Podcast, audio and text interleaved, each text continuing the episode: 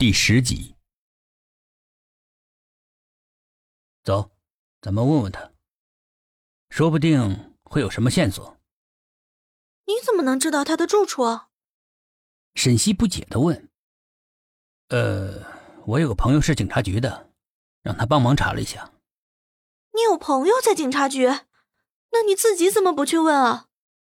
沈西觉得眼前这个人让自己跑腿帮忙，其实就是在找事儿。条约第三十条，不要询问自己不知道的事情。K 没话说的时候，就会搬出条约来。好吧，我不问了。沈西知道自己怎么问，K 也不会说。我们坐在下面的咖啡店，等我朋友把地址发过来。K 说话总是以命令的口气，压根就不理会沈西。咖啡店总是可以清楚的看着来来往往的人，外面的骄阳似火，太阳发狠的照着行走的人们，好像要把人烤熟。倒是咖啡店里面能够凉爽的吹着空调，喝着一杯冰的卡布奇诺，趴在桌子上都能够舒舒服服的睡过去。K 要了一杯苦咖啡，空气里面都能够闻到一丝苦味。K 一点也没有要和沈西说话的意思，时不时的看看手机，望望窗外。一阵音乐让快要睡着了的沈西突然醒了过来。是吗？石板巷二零三。挂了电话的 K 揪着沈西的衣领就往外走。别拉我衣服，外面好热。沈西揉了揉惺忪的睡眼，一大口就把卡布奇诺都喝完了。心想着，大夏天的还真不是人活的。到了目的地的石板巷，能看到三三两两在树下下棋的老人。建筑也是老年人社区的感觉。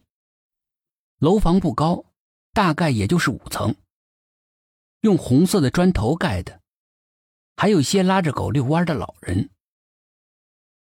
知了在树上不厌其烦的叫着。有一些不知道天高地厚的小孩，搭着人梯爬树抓知了。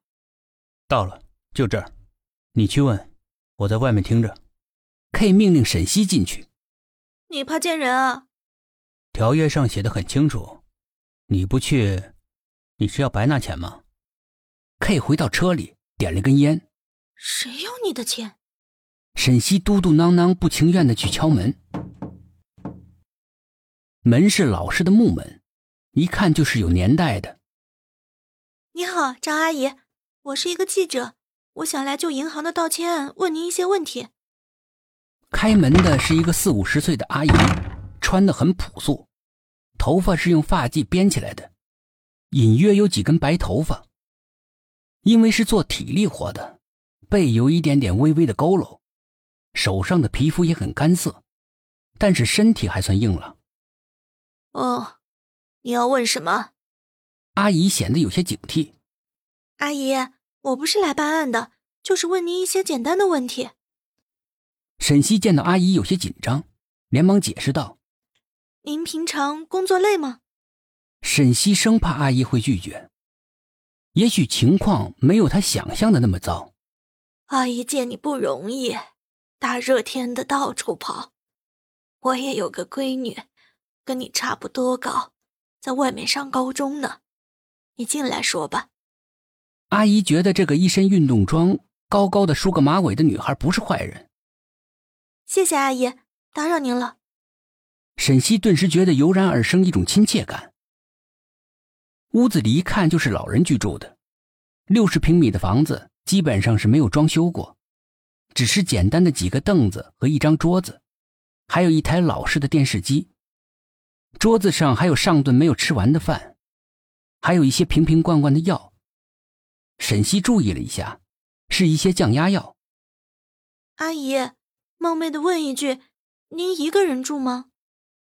沈西发现家里面的布局，还有桌子上的筷子都是一双。啊，老头子啊，他去浙江打工去了，能挣点钱供孩子上大学。张阿姨拿出了可能在这间屋里面显得很值钱的茶叶，给沈西泡上。